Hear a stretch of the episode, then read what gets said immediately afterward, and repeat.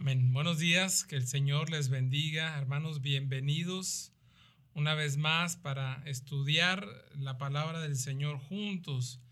Y bueno, quiero continuar eh, la enseñanza que empezamos el día de ayer y estamos estudiando en el capítulo 1 de los Efesios una serie de bendiciones que hay ahí, bendiciones divinas bendiciones espirituales para los creyentes. A lo largo del capítulo 1, desde el eh, versículo 1 hasta el versículo 20, 23, vamos a estar considerando varias bendiciones divinas y ya eh, estudiamos o compartimos el día de ayer la bendición de ser predestinados y aceptados como miembros de la familia de Cristo, como parte del cuerpo de Cristo. Y hoy quiero tomar esta referencia del apóstol eh, en el capítulo 1 de Efesios, versículo número 7. Dice la palabra del Señor, en quien tenemos redención, dice por su sangre, dice el perdón de pecados según las riquezas de su gracia. Y hoy vamos a compartir la bendición de tener redención de pecados, esto es perdón total. Voy a leer otra versión de la palabra del Señor en ese mismo versículo, pero también voy a incluir el, versículo número 8. Dice la Biblia, por la muerte de Cristo en la cruz, Dios perdonó nuestros pecados y nos liberó de toda culpa. Esto lo hizo por su inmenso amor, por su gran sabiduría y conocimiento. Así es que el apóstol Pablo, después de exponer eh, eh, ese amor eh, de Dios o exponer lo que Dios en su amor destinó para cada uno de nosotros desde antes de la fundación del mundo, dice la palabra del Señor, que ahora pasa a esa ejecución. Ahí en el verso 7 dice, en quien tenemos redención por su sangre el perdón de pecados según las riquezas. Ese es un decreto divino que tenemos para este tiempo, el de ser perdonados y de tener perdón a través de lo que Cristo ha hecho en la cruz del Calvario. Es decir, que en Cristo y a través de Cristo nosotros tenemos redención. Y quiero compartir tres cosas,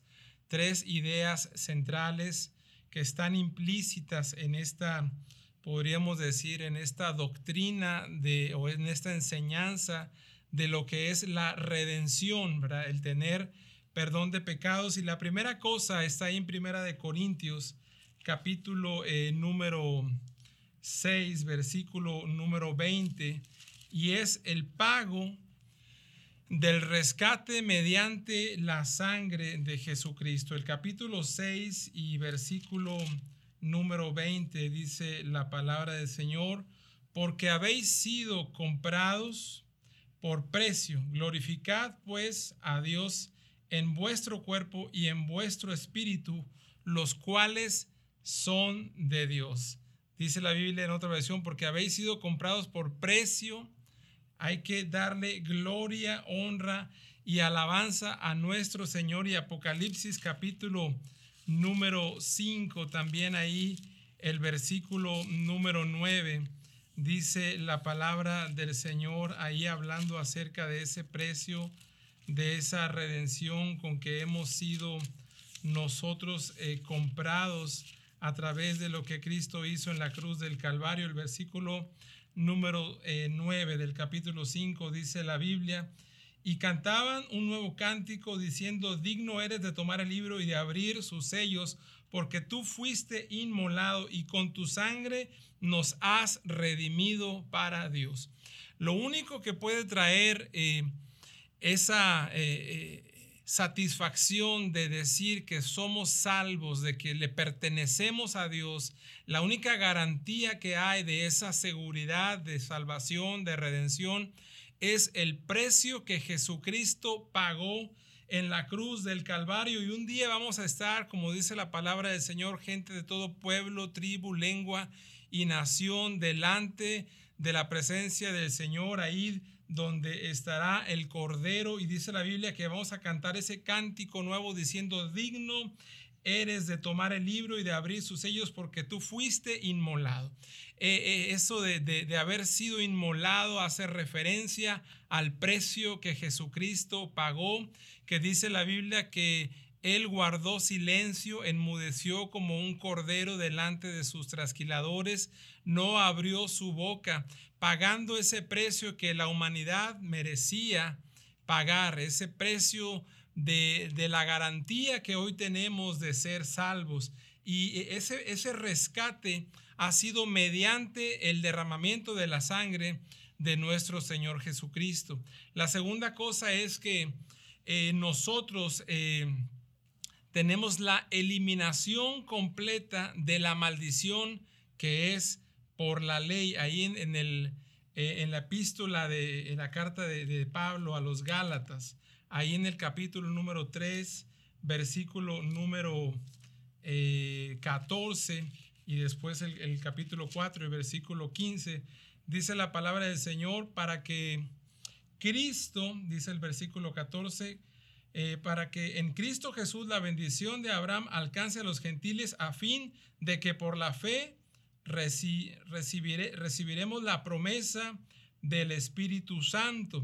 Está hablando acerca de la bendición de Abraham hacia, eh, eh, hacia los gentiles o sea aquellos no, no judíos, dice, a fin de que por la fe recibiésemos la promesa del Espíritu. Y ahí en el capítulo 4, versículo número 15, también nos habla la palabra del Señor con una pregunta. Dice, ¿dónde pues está esa satisfacción que experimentabais? Dice, porque os doy testimonio de que si hubieseis podido, os hubierais sacado vuestros propios ojos para dármelos. Amén. Eso es de hablando acerca de la eliminación de la maldición de la maldición de la ley. Dice ahí en primera de, perdón, en el capítulo 4, eh, acabamos de leer versículo número, número 15 y la siguiente cosa a la que hace referencia esta eh, bendición de tener redención de pecados o tener perdón total es a que el fin de la esclavitud del pecado eh, ha terminado, es decir, ya no somos más esclavos del pecado, sino que somos libres para vivir en la gracia de nuestro Señor y Salvador Jesucristo. Ahí en primera de Pedro, capítulo número 1 y en el versículo número 18, dice la palabra del Señor, sabiendo que fuisteis rescatados de vuestra vana manera de vivir, la cual recibisteis de vuestros padres, no con cosas corruptibles como oro o plata, sino con la sangre preciosa de Cristo, como de un cordero sin mancha y sin contaminación. Es decir, eh, que nosotros somos libres de esa esclavitud del pecado y ahora podemos vivir esa, esos beneficios de la redención, esta redención que es positiva de alguna forma para todos aquellos que hemos creído, fue positiva en la cruz por medio del derramamiento de la sangre de Cristo. Es mediante el derramamiento de la sangre que nosotros tenemos ese perdón total. Dice la Biblia que el que encubre su pecado no prospera, mas el que los confiesa y se aparta alcanza misericordia. ¿Qué puede haber en nosotros? Que Jesucristo no sea capaz de perdonar si nosotros venimos delante de su presencia arrepentidos, confesando nuestras faltas, nuestros errores, que su sangre no pueda limpiar de nuestra vida. La única forma o la única manera de obtener el perdón de pecados que el apóstol Pablo menciona, de alguna forma también ahí en Hebreos capítulo número 9 y versículo número 22 dice la palabra del Señor, y casi todo es purificado según la ley con sangre y sin derramamiento de sangre no hay remisión de pecados. Es decir, que ya sin ese derramamiento de sangre no hay posibilidad de ser perdonados. Pero la sangre de Cristo ha sido derramada hace más de dos mil años en una cruz. Él cedió, dice la Biblia, que Él nadie le quitó la vida, sino que Él la entregó por amor, dice el apóstol Juan en el capítulo 3 del Evangelio, el verso 16, porque de tal manera fue el amor de Dios que entregó a su único Hijo Jesucristo para que todo aquel que crea en Él no se pierda, sino que tenga vida eterna. Definitivamente, hermano, es una bendición que nosotros podamos ya ser miembros de la familia de Dios y tener el perdón de pecados. No hay ninguna cosa, dice la Biblia, que la única cosa que no tiene perdón es la blasfemia en contra del Espíritu Santo, pero fuera de eso usted y yo tenemos acceso al Padre, al Dios que creó el cielo y la tierra, a través de la sangre que Cristo ha derramado, siendo Jesucristo el único mediador entre el Dios de la Biblia, el Dios de los cielos y un mundo en pecado, es decir, eh, cada uno de nosotros en medio de nuestra eh, manera de vivir, en medio de, de, las cosas que hacemos a diario, si de alguna manera estamos fallando, os dice la Biblia, si alguno ha pecado, abogado tiene para con el Padre a Cristo. Así es que es una bendición no ser más esclavo del pecado, es una bendición no ser más,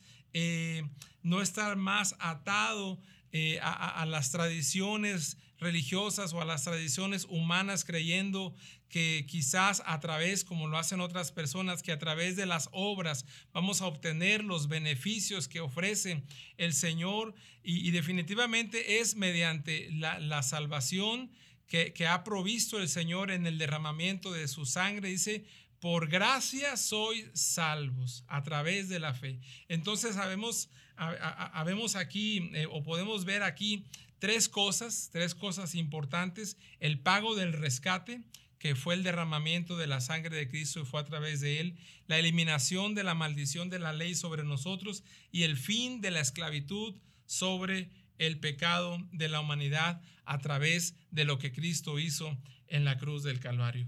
Dice eh, el libro de Hebreos capítulo 9, verso 22, sin derramamiento de sangre no hay remisión de pecados, pero Cristo murió y su sangre es para la redención de nuestros pecados. Agradezcamos a Dios lo que Cristo ha hecho y reconozcámosle a Él por lo que ha hecho por nosotros, porque en realidad quien merecía la muerte era el ser humano. La misma palabra del Señor dice que el precio por pecar es morir, pero el regalo de Dios es vida eterna en Cristo Jesús. Así es que hermano, tenemos tantas cosas por las cuales estar agradecidos y tenemos tanto que compartirle a la gente de lo que hay a través de, la palabra del Señor para aquellos que hemos creído en Cristo Jesús. Vamos a orar y vamos a pedirle al Señor que Él nos ayude para poder nosotros aprovechar al máximo estas bendiciones y sobre todo agradecerle a Dios por lo que Él ha hecho en la cruz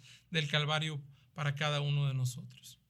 Padre, en el nombre de Jesús, Señor, te, te damos gracias por estas bendiciones, Señor. Gracias por este derramamiento de sangre en la cruz del Calvario. Gracias, Señor, porque a través de lo que tú has hecho nosotros tenemos redención de pecados y tenemos perdón total, Señor. Gracias porque mientras hay vida hay oportunidad de venir delante de tu presencia, Señor, y clamar a ti por salvación, por ayuda y por perdón de pecados. En el nombre de Jesús bendice la vida de aquellos que nos ven, la vida de mis hermanos, Señor, en el nombre de Jesús. Amén.